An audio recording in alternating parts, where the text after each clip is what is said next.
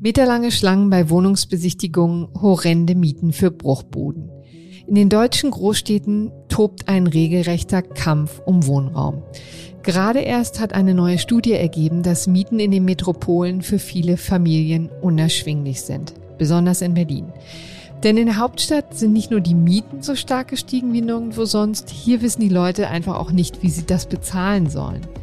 Denn das monatliche Nettoeinkommen einer Familie mit zwei Verdienern ist mit 4.377 Euro im Median fast 1000 Euro niedriger als etwa in München. Kein Wunder also, dass in Berlin die Ideen im Häuserkampf so radikal sind wie nirgendwo sonst. Am Wahlsonntag entscheiden die Berliner nicht nur über den neuen Bundeskanzler, ihr neues Abgeordnetenhaus, sondern auch über die Enteignung von Wohnungskonzernen. Nur eine spinnerte Idee oder die Zukunft des deutschen Immobilienmarktes? Wie sehr Berlin als Blaupause für den Rest der Republik im Punkto Regulierung vom Wohnungsmarkt taugt, zeigt das Beispiel des Mietendeckels. Der wurde in Berlin zwar vom Bundesverfassungsgericht abgeräumt, aber eine linke Mehrheit von SPD, Grünen und Linkspartei könnte ihn nach der Bundestagswahl geradewegs wieder einführen, und zwar für ganz Deutschland. In unserem Podcast für Deutschland wollen wir uns deshalb um eine der großen sozialen Fragen unserer Zeit kümmern. Heute am 23. September, drei Tage vor der Bundestagswahl. Mein Name ist Corona Budras, ich bin Berlin-Korrespondentin der FAZ und ich freue mich, dass Sie eingeschaltet haben. Ich bin Dr. Falk Stierkart und leite ein medizinisches Versorgungszentrum in Erlangen. Der Job als niedergelassener Arzt ist nicht unattraktiv, aber er scheitert oft schon an der Wurzel. Wenn unser Studiensystem nicht darauf ausgelegt ist, genug Ärzte in guter Qualität auszubilden, wie soll die medizinische Versorgung in Mittelfranken dann gedeckt sein? Die besondere Nähe der niedergelassenen Haus- und Fachärzte ist in Gefahr. Was die Gesundheitspolitik jetzt dringend ändern muss, erfahren Sie auf rettetdiepraxen.de. Beginnen wir also mit der Hauptstadt, wo die Bürger am Sonntag eine besonders heikle Frage zu entscheiden haben. Sollen wir, das Volk, Deutsche Wohnen und Co. enteignen? So lautet der Titel einer Initiative, die sich genau dies zum Ziel gemacht hat. Ich darf nun hier in unserem Berliner Büro Husbe Tahiri begrüßen. Er ist studierter Volkswirt und Sprecher der Initiative. Schön, dass Sie gekommen sind. Guten Tag. Lieber Herr Tahiri, Sie fordern ja lautstark Deutsche Wohnen und Co. enteignen und stützen sich damit auf Artikel 15 des Grundgesetzes, der die Verstaatlichung von Grund und Boden ja grundsätzlich erlaubt. Das gab es in dieser Form ja noch nie. Wie kommt man auf so eine abgefahrene Idee? Wir sind ja nicht äh, von heute auf morgen darauf gekommen. Das ist das Ergebnis einer langen Entwicklung. Wir haben festgestellt, dass diese Konzerne nicht nur die Hauptpreistreiber bei den Mieten sind äh, in Berlin, sondern dass sie sich auch so einfach nicht regulieren lassen. Mhm. Die sind zu groß, zu mächtig, die haben beste Kontakte in die Politik und alle klassische Protestaktionen, ähm, die wir durchgeführt haben, haben nichts gebracht bei diesen Konzernen, weil mhm. sie zu groß waren. Und irgendwann haben wir uns auch die Geschäftspolitik angeguckt und haben gesagt, die sind nicht verbesserungsfähig. Die haben so hohe Versprechen an ihre Aktionäre gegeben, dass ihnen praktisch nichts anderes übrig bleibt, als langfristig die Mieten immer weiter zu erhöhen. Dann haben wir gesagt, die wollen wir hier nicht auf dem Wohnungsmarkt haben. Wir wollen die weg von, von Berliner Wohnungsmarkt. Hm. Danach haben wir nach einem Weg gesucht und dann sind wir auf den Artikel 15 des Grundgesetzes gekommen. Und letztendlich, vielleicht machen wir das nochmal ganz konkret. Also wie muss man sich denn das in der Praxis vorstellen als Mieter der deutschen Wohnen? Also die Höhe der Miete haben Sie jetzt schon angesprochen, aber die wirkt ja auf den ersten Blick jedenfalls noch nicht so besonders bedrohlich. Ne? Nach Angaben des Konzerns liegt die durchschnittliche Miete im Bestand der Deutsche Wohnen bei 7,11 Euro pro Quadratmeter. Die Durchschnittsmiete im Berliner Mietspiegel 2021 liegt bei 6,79 Euro pro Quadratmeter. Was ist es denn konkret, was denen vorgeworfen Man muss den Verlauf äh, äh, sich äh, vor Augen führen. Bei, äh, vor fünf, sechs Jahren lag die Miete bei Deutsche Wohnen noch bei 6 Euro im Schnitt. Und die Steigerungsraten bei diesen großen Konzernen sind doppelt so hoch wie zum Beispiel bei den äh, städtischen Wohnungsbaugesellschaften. Und es sind ähnliche Bestände. Mhm. Das sind ja früher alles städtische Wohnungen gewesen. Teilweise sind das Siedlungen, die halbiert wurden. Die Hälfte gehört Deutsche Wohnen, Die Hälfte gehört einem städtischen Wohnungsbaugesellschaft. Da sieht man die Unterschiede. Und wir wollten da auch rechtzeitig eingreifen. Mhm. Übrigens die Neuvermietungsmieten bei Deutsche Wohnen liegen bei 11 Euro und drüber. Mhm. Also da äh, ist äh, eine Tendenz erkennbar, wo in 20 Jahren komplett die Stadt umgebaut sein wird und wir Verhältnisse wie in London und Paris haben werden. Und so lange wollten wir eben nicht warten. Hm. Vielleicht sagen Sie das auch nochmal, 11 Euro ähm, pro Quadratmeter ist ja auch relativ. Das sind dann aber für Wohnungen, die wahrscheinlich jetzt nicht den absolut obersten Standard entsprechen, die eher durchschnittlich oder sogar unterdurchschnittlich ausgestattet sind. Wie das muss man sich das? Schnitt Wohnungen, die in einfachen Lagen sind meist. Hm. Äh, die haben vielfach Sanierungsbedarf. Deshalb hat Deutsche Wohnen gerade auch einen großen Bestand an das Land Berlin zu überhöhten Preisen weiterverkauft, weil sie da die Sanierung nicht tragen wollten. Teilweise haben diese Wohnungen Asbest, also das ist bekannt aus den 60er, 70er Jahren, Neubauwohnungen. Ähm, also das sind eigentlich äh, Wohnungen, die unterdurchschnittlichen Standards haben und äh, deshalb müssen sie auch unter dem Schnitt liegen äh, bei Neuvermietungen, liegen aber äh, äh, über dem Schnitt der mhm. vergleichbaren Wohnungen. Gibt es denn ansonsten noch Klagen darüber, also was jetzt die Verwaltung angeht, oder ist wirklich die Miethöhe das zentrale Argument? Nein, die Miethöhe ist nur ein Problem. Also die Verwaltung ist unterirdisch, muss man sagen. Mhm. Da brauchen Sie nur die äh, Berliner Zeitung der letzten drei Jahre durchzuforsten und dann sehen Sie jedes Jahr große Heizungsausfälle, Fahrstühle fahren aus. Das passiert zwar natürlich überall, aber die Zeiträume, äh, an denen äh, sich darum gekümmert wird, sind extrem lang, weil eben an der Verwaltung und an äh, Instandhaltung äh, gespart wird. Teilweise fallen in den gleichen Siedlungen drei, vier Jahre hintereinander die Heizungen aus, weil da mhm. nicht grundsätzlich repariert wird, sondern nur Fliegschüsterei betrieben wird und äh, einfach äh, sich nicht darum gekümmert wird. Äh, hm. Dazu muss man an dieser Stelle hier sagen, dass wir auch Deutsche Wohnen übrigens auch gerne die Gelegenheit gegeben hätten zur Stellungnahme. Die haben sie jetzt nicht wahrgenommen. Ich habe gestern da eine Absage bekommen. Sie wollen sich also zu dem das Thema. Das ist aber auch typisch. Äußern. Also die weigern sich mal kontroverse Diskussionen zu führen. Sagen Sie, vielleicht kommen wir jetzt mal zu dem Prozedere, was sich jetzt hier gerade vor uns ausbreitet. Also ähm, am Sonntag, am Wahlsonntag äh, wird es ja den Volksentscheid geben. Ähm, dann können also die Berliner entscheiden, ob sie ähm, Deutsche Wohnen und Co. enteignen wollen oder auch nicht. Ähm, erstens, was ist Ihre Prognose und wie geht's dann weiter? Eine Prognose beim Volksentscheid zu treffen, ist ein, bisschen äh, sogar sehr schwierig, weil da keine äh, Vergleichsdaten dafür gibt. Aber ich bin sicher, dass wir eine sehr gute Chance haben. Und äh, auch die letzten Wochen haben nochmal gezeigt, dass die Zustimmung hoch ist. Das erleben wir auch auf der Straße. Wir sind ja schon seit Monaten auf der Straße. Und ich glaube, dass äh, wir da, ähm, da, dass es schon knapp wird. Also gewonnen ist da noch nichts, kommt auf jede Stimme an, aber ich bin dazu äh, versichtlich, vorsichtig, optimistisch. Nun stürzen sich ja weite Teile der Politik nicht gerade mit Begeisterung auf dieses Projekt, muss man ja auch ehrlicherweise sagen. Also richtige Unterstützung erhalten sie eigentlich nur von den Linken. Ne? Die Grünen sind ein bisschen halbherzig dabei. Die SPD hat sich inzwischen klar dagegen positioniert, auch mit der Spitzenkandidatin Franziska Giffey. Union und ähm, FDP muss ich gar nicht erst erwähnen. Ne? Die finden das natürlich ähm, alles andere als ähm, spaßig. Wie groß ist denn die Hoffnung, dass am Ende äh, auch eine Vergesellschaftung gelingt?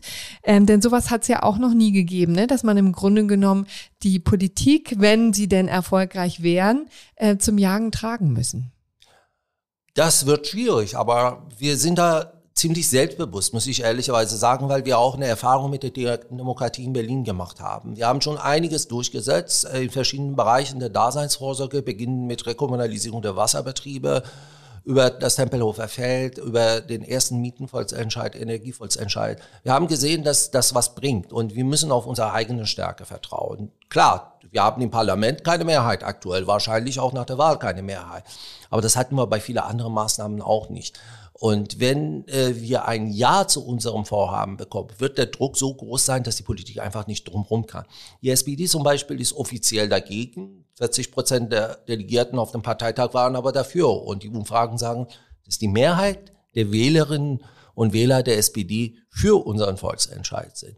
Also da muss die SPD sich komplett gegen die äh, eigene Wählerschaft stellen, um das zu verhindern. Das kann sie natürlich versuchen, hat die SPD öfters auch gemacht, aber das wird nicht so einfach. Wir müssen auf unsere Stärke vertrauen und den Druck so aufrechterhalten, dass die Partei nicht drumherum kommt. Hm. Nehmen wir mal an, Sie sind erfolgreich und ähm, das Ganze wird tatsächlich auch vergesellschaftet. Ähm, warum sind Sie der Meinung, dass der Staat das besser kann? Es geht nicht um reine Verstaatlichung, das haben wir auch immer gesagt. Also äh, wir wollen ein Modell, wo die Wohnungen demokratisch verwaltet werden, unter Teilnahme der Mieterinnen und Mieter, der Stadtgesellschaft, natürlich der Beschäftigten und der Politik. Und äh, wir wissen einfach, dass 38 Cent von jedem Euro, was Deutsche Wohnen zumindest äh, zur Zeit einnimmt, bei Vonovia ist sogar noch ein bisschen mehr, fließt direkt an die Aktionäre. Wenn wir dieses Geld an die Aktionäre nicht auszahlen müssten, dann haben wir auch genug Geld, um die Wohnungen in Stand zu halten, um die Mieten sogar teilweise zu senken und um die Beschäftigten übrigens auch ordentlich zu bezahlen. Die haben keinen Tarifvertrag bei Deutsche Wohnen, auch keinen Betriebsrat. Genau, die würden Sie ja übernehmen, ne? um das vielleicht ja, mal deutlich zu sagen. Wir würden ein Übernahmeangebot machen für alle, die das wollen. Natürlich nie die oberste Etage. Die ja. können sich einen anderen Job suchen. Herr, Herr Zahn äh, darf dann nicht dabei hoffen, äh, darauf hoffen, dass er Nein, bei Herr Ihnen Zahn hat letztes Jahr, glaube ich, fünf Millionen und das Jahr davor ja. auch ein paar Millionen verdient. Der kann dann ruhig in Rente gehen oder was anderes machen. Ja, das ist eben der Vorstandsvorsitzende der Deutsche Wohnen, den wir eben auch angefragt haben. Ähm, und aber vielleicht erzählen Sie noch ein bisschen was zur Gesellschaft, die das dann führen soll. Also sitzen Sie dann im Vorstand oder wie muss man sich das vorstellen? Nein, ich bin kein Wohnungswirtschaftler. Ich kenne mich da ein bisschen aus, aber es gibt da äh, durchaus äh, gute Leute, die äh, das führen können. Das muss eine Entscheidung der Aufsichtsgremien sein. Und Aufsichtsgremium soll eben anteilig von Mieterinnen und Mietern von Vertreterinnen der Stadtgesellschaft, die dann gewählt werden, von Politik und von Gesch Beschäftigten gebildet werden. Und die werden dann entsprechend die Manager, Geschäftsführer bestellen. Aber wir wollen, dass äh, diese Gesellschaft auf bestimmte Ziele verpflichtet wird. Das ist das Wichtige. Eine Satzung sich gibt, die soziale und demokratische Ziele beinhaltet. Und das Ziel der Gesellschaft insgesamt soll die Versorgung der Berliner Bevölkerung mit preiswerten, bezahlbaren Wohnraum sein und nicht äh, Rendite erwirtschaften für die Aktionäre. Das unterscheidet das komplett dann von den äh, privaten Wohnungsunternehmen. Die Hauptkritik geht ja auch dahin, dass das so eine Art Dammbruch wäre. Ne? Also jetzt sind es die Wohnungsbaugesellschaften. Was kommt als nächstes? Jetzt vielleicht an Sie direkt die Frage. Machen Sie dann Schluss bei den Wohnungsbaugesellschaften oder haben Sie noch andere Ideen? Unsere Initiative macht natürlich Schluss bei Wohnungsbaugesellschaften, weil wir uns dazu zusammengefunden haben. Aber hm. wenn Sie grundsätzlich fragen, ich finde, dass Güter der öffentlichen Daseinsvorsorge, alles, was der Mensch braucht, um zu leben, alle existenzielle Bedürfnisse des Menschen nicht hauptsächlich durch den Markt befriedigt werden können. Jedenfalls nicht für die Masse der Menschen.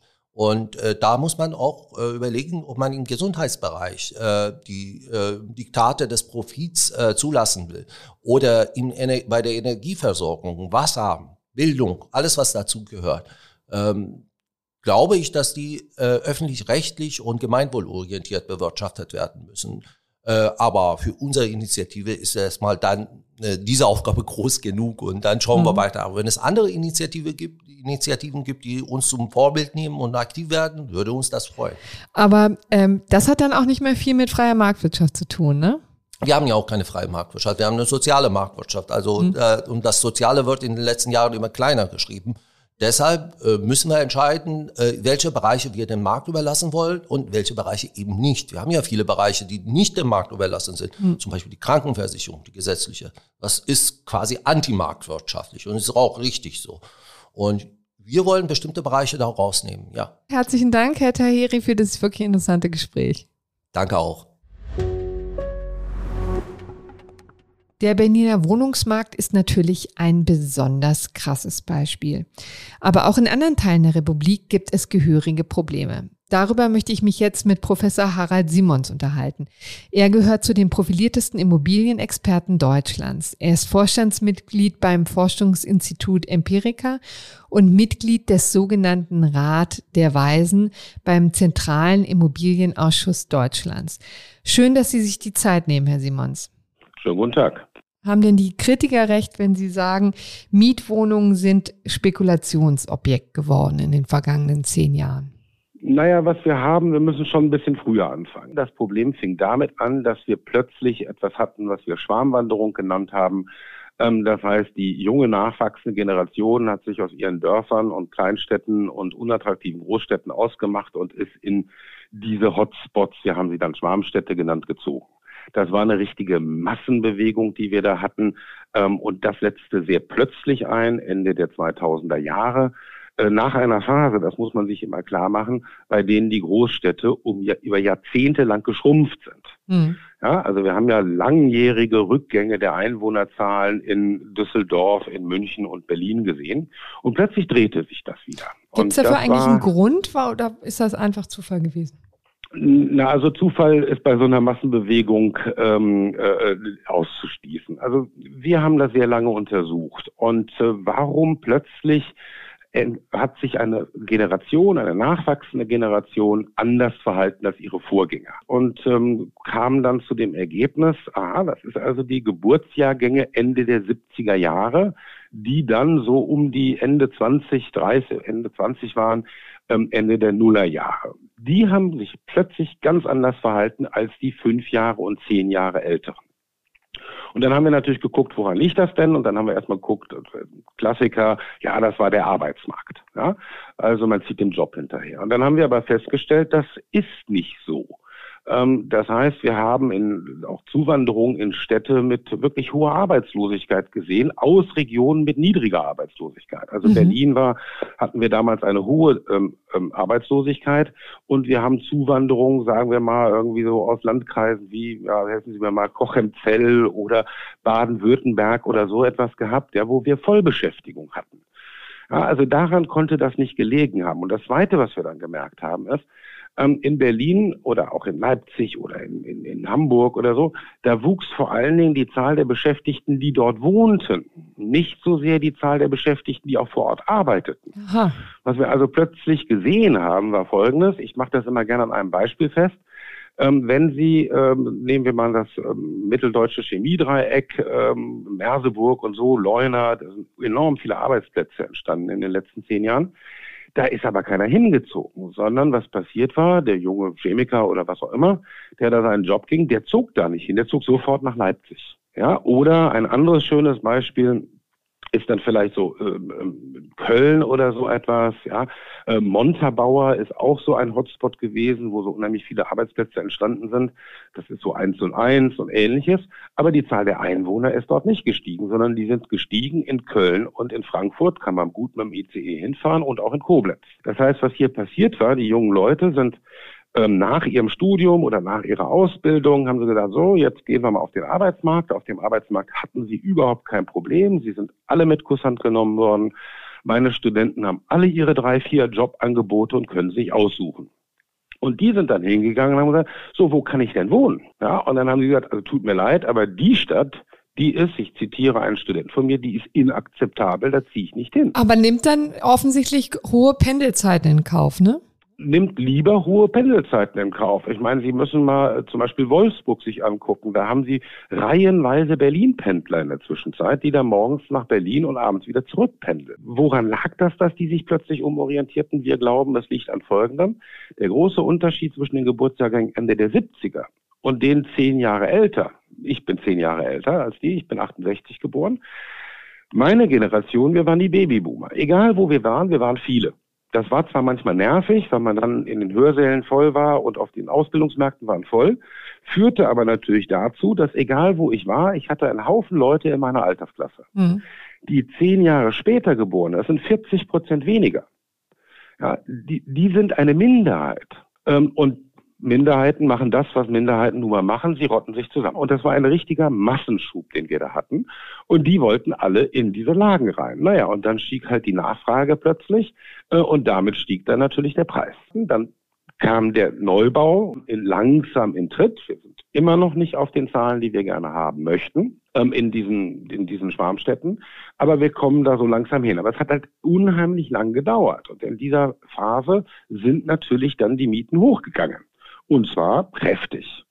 So, und jetzt hat natürlich, äh, das ist ja das Gute, wie der Volkswirt weiß, an Preisen. Preisen geben auch eine Signalwirkung.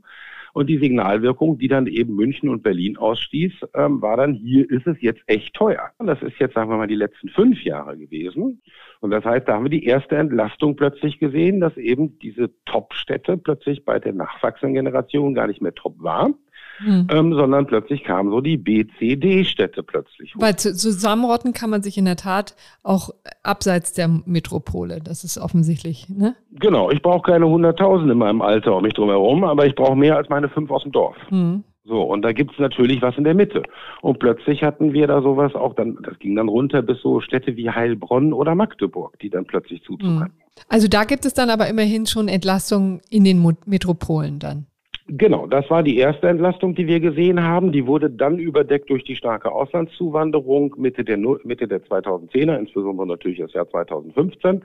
Ähm, aber äh, ne, das sah dann so aus, als wäre der, die Zuwanderung immer gleich, aber sie hatte sich in ihrer Struktur schon völlig, sagen wir mal, gedreht.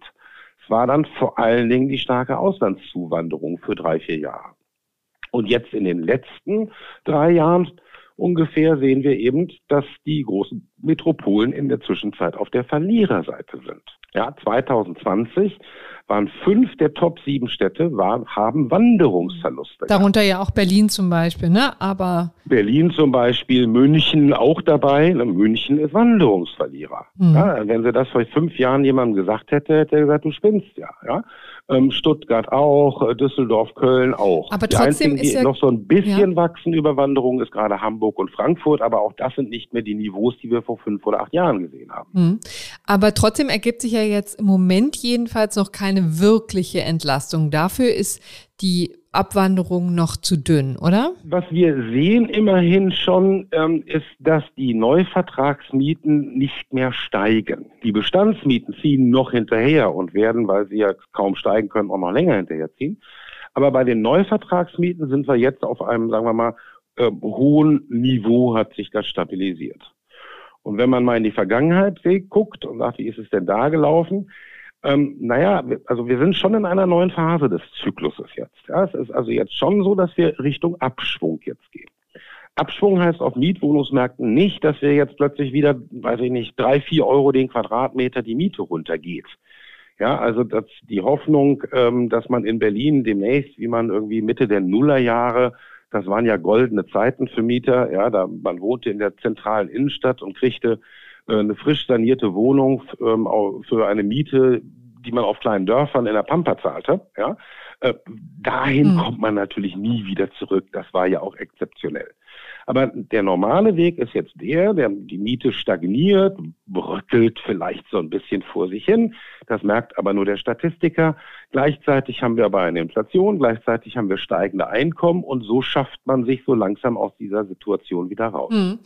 Nun gucken wir uns mal an, was die Politik für Rezepte in dieser Phase implementieren möchte, beziehungsweise schon implementiert hat. Ne? Da sehen wir, die Mietpreisbremse funktioniert schon seit geraumer Zeit, also ist jedenfalls in Kraft, mhm. sagen wir mal so. Ob sie funktioniert, ist ja auch durchaus umstritten.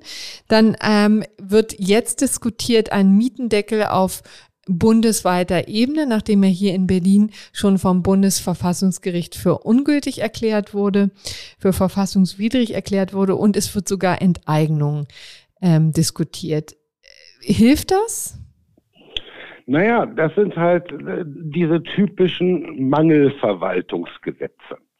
Ja, wir haben eine bestimmte Menge Wohnungen und die müssen wir jetzt einfach alle günstiger machen.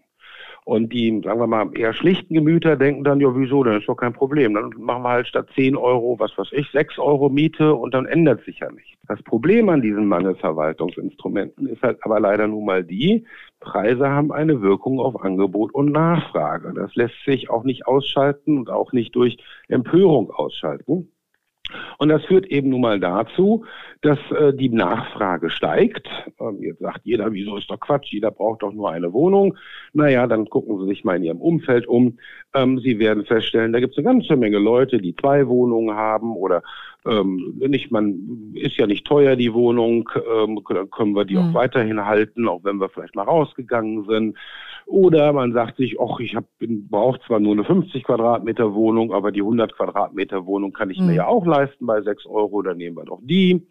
Ja, und natürlich, dass wir ins, ins Land reinrufen an die jungen Leute, die erfolgreich aus Berlin und München vertrieben oder weggehalten worden sind. Hey, es ist wieder billig. Mhm. Ja, ähm, das heißt, was machen die? Die stehen morgen natürlich in Berlin dann oder in München, wenn wir einen Mietendeckel hätten, auch auf der Matte, oder das heißt, auf der Matte heißt in dem Falle auch in den Schlangen zur Wohnungsbesichtigung. Ja, der Student, der in Frankfurt oder studiert, ähm, die haben über Jahre in Berlin gewohnt und sind dann immer nach Frankfurt oder gependelt Klammer auf, mit ihren Dozenten zusammen. ja, ähm, und äh, Frankfurt oder, äh, da sah man keinen Studenten äh, nachts oder sagen wir mal nach 18 Uhr noch auf der Straße. Die haben dann plötzlich angefangen, doch nach Frankfurt oder zu gehen, weil es halt so viel günstiger war als Berlin. So, wenn ich jetzt aber reinrufe, man gibt wieder sechs Euro, was machen die? Die sind am Samstag wieder hier und stehen zumindest in der Schlange. Ob sie die Wohnung bekommen, ist nochmal eine andere Sache. Aber das bedeutet doch, dass die Falschen profitieren, oder? Also wer wird denn profitieren? Das werden, also ne, in meinen Studenten sage ich immer, ich bin eigentlich ein großer Freund von Mietpreisbremsen und Mietendeckeln und so weiter, denn der größte Profiteur werde mit Sicherheit ich sein. Ah, ja, das ist also ja selbstlos. Ja, natürlich. Ich meine, ähm, also als äh, äh, verbeamteter Professor, Entschuldigung, ich schlag doch jeden aus dem Feld. Ja, das heißt, ich freue mich dann ja auch. Ich kriege dann auch eine schöne große Wohnung, wenn ich sie denn haben wollen würde. Ich würde sie kriegen. Ja, und die Alleinerziehende mit ihren vier Kindern, äh, die auch die Wohnung gerne hätte, ne, die braucht ja nur mal vier Räume. Ich brauche sie auch, ja, fürs Homeoffice und ein Esszimmer ist auch schön und ein Schlafzimmer ähm, und natürlich ein Wohnzimmer noch dazu. Ich kann ja mit einer vier, fünf Zimmer Wohnung auch ganz schön was anfangen. Ähm, sie können sicher sein, die Alleinerziehende wird diese Wohnung nicht bekommen. Hm. Und auch da wieder, also ist profitieren. Sondern da werden, ja gut, ich habe mich jetzt natürlich als Beispiel genommen, um niemanden ja. irgendwie auf den Kopf genau. zu hauen. Keine Sorge, ich bin nicht auf dem Wohnungsmarkt, ich bin schon versorgt, ja. Ähm, aber äh, natürlich, wer profitiert? Die, die gut gesettelt sind und natürlich die, die jemanden kennen, der jemanden kennt. Herzlichen Dank, Herr Simons, dass Sie die Zeit genommen haben für dieses Gespräch. Selbstverständlich gerne. Wir haben es gehört. Der Wirtschaftsweise Simons drückt auf die Bremse. Schnelle Lösungen für dieses Problem gibt es nicht. Genau das allerdings wünschen sich die Menschen von der Politik. Und genau deshalb spielt das Thema natürlich auch im anstehenden Bundestagswahlkampf eine riesige Rolle. Oh, ähm, nee, Entschuldigung. Das tut es nicht. Jedenfalls nicht annähernd die Rolle, die es verdient hätte. Und genau darüber möchte ich mich nun mit Julia Löhr unterhalten. Sie ist Kollegin von mir, Korrespondentin hier im Berliner Büro. Und ich freue mich, dass du hier bist. Hallo Corinna. Julia, die steigenden Mieten in den Großstädten sind ja schon seit längerem ein Aufreger. Selbst die Kanzlerin hat die Frage nach bezahlbarem Wohnraum ja als die große soziale Frage unserer Zeit bezeichnet. Äh, irgendwie spiegelt sich das aber nicht so im Wahlkampf wieder, oder? Ja, das stimmt. Also das äh, Thema Mieten, Wohnungspolitik äh, spielt im Wahlkampf jetzt keine dominierende Rolle, wobei ich da auch sagen würde, dass ja relativ wenig inhaltliche Punkte im Wahlkampf mhm. gerade eine Rolle spielen, sondern wir ja in den vergangenen Wochen sehr viel über Lebensläufe, äh, wer in welche Skandale verwickelt war, geredet haben und jetzt nicht so sehr über die einzelnen Sachthemen. Der Benzinpreis war vielleicht eine Ausnahme. Mhm. Aber ja, es stimmt, äh, obwohl es ein Thema ist, was vielen Leuten wirklich unter den Nägeln brennt, wird relativ wenig drüber geredet. Aber es gibt ja durchaus einige Ideen. Die prägnanteste ist wahrscheinlich der Mietendeckel, obwohl der im Frühjahr ja vom Bundesverfassungsgericht für die Hauptstadt gekippt wurde. Insbesondere die Linke lässt sich ja davon nicht abschrecken und will ihn deutschlandweit einführen. Die Grünen auch, die SPD in veränderter Form. Vielleicht erst nochmal für alle, die jetzt nicht mit dem Haupt, mit dem Hauptstadt und der Wohnpolitik hier besonders vertraut sind. Was verbirgt sich denn eigentlich hinter dem Mietendeckel? Genau, der Mietendeckel wurde hier äh, in Berlin eingeführt von der rot-rot-grünen Landesregierung, um den Anstieg der Mieten zu bremsen. Da gab es zum einen das Element, dass Mieterhöhungen für einen bestimmten Zeitraum verboten waren. Und zum anderen hatte der Senat auch Obergrenzen festgelegt. Das heißt, in der höchsten Klasse waren dann 9,80 Euro je Quadratmeter Kaltmiete erlaubt. Dann gab es noch vereinzelt Zuschläge. Und das war es aber dann auch. Und diese und Obergrenzen. Zwar egal wo, ne? Egal also, wo, genau. Es gab dann Lagezuschläge, aber letztlich galt das dann quasi für alle Wohnungen und die, äh, das war nach Baujahr gestaffelt.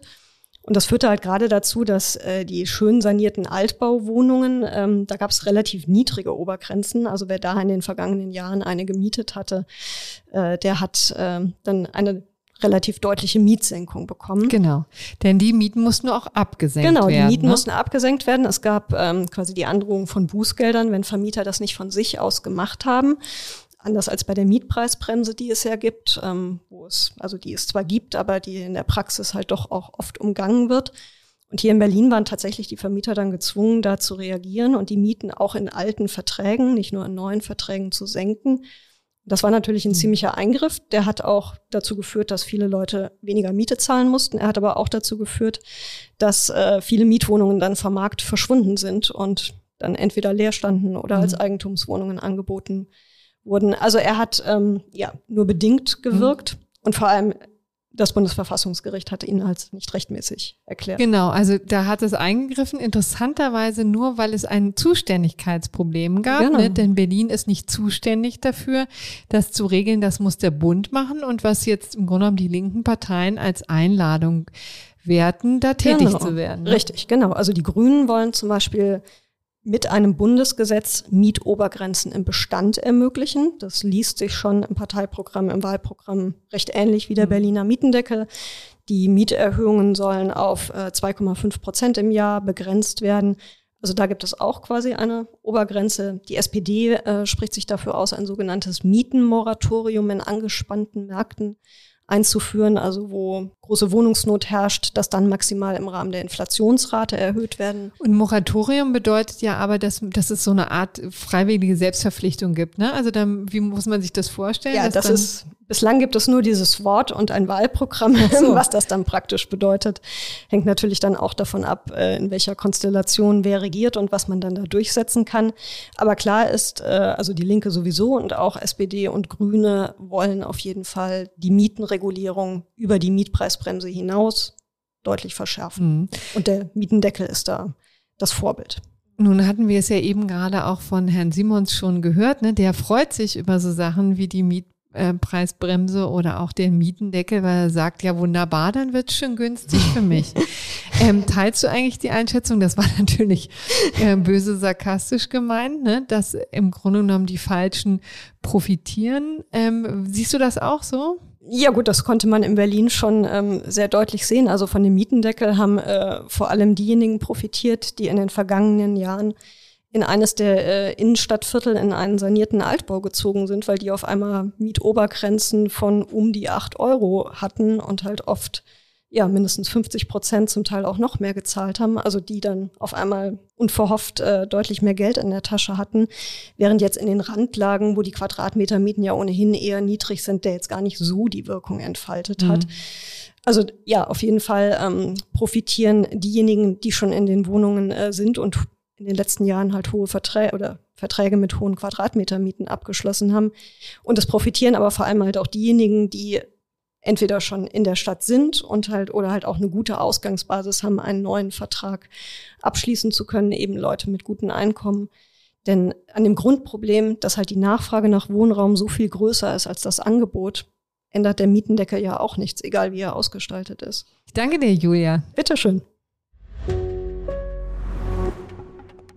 Wir müssen gestehen, wer jetzt eine Wohnung sucht, dem wird diese Folge keine rechte Freude gemacht haben. Deshalb drücken wir Ihnen die Daumen, dass Sie vielleicht doch Glück haben oder zumindest, dass Sie jemanden kennen, der jemanden kennt. Alle anderen freuen sich jetzt vielleicht ein bisschen mehr über die vier Wände, die Sie gerade behausen. Wir jedenfalls würden uns über Ihr Feedback freuen. Bitte schreiben Sie uns doch unter podcast.faz.de. Ich darf mich für Ihr Interesse bedanken und sage Tschüss und bis bald.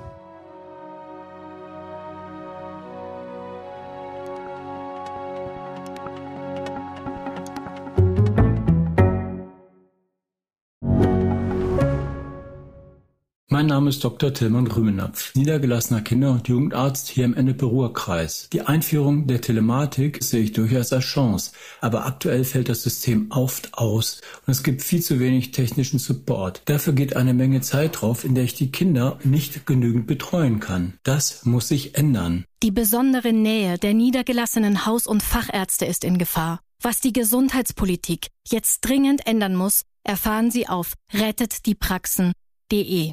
you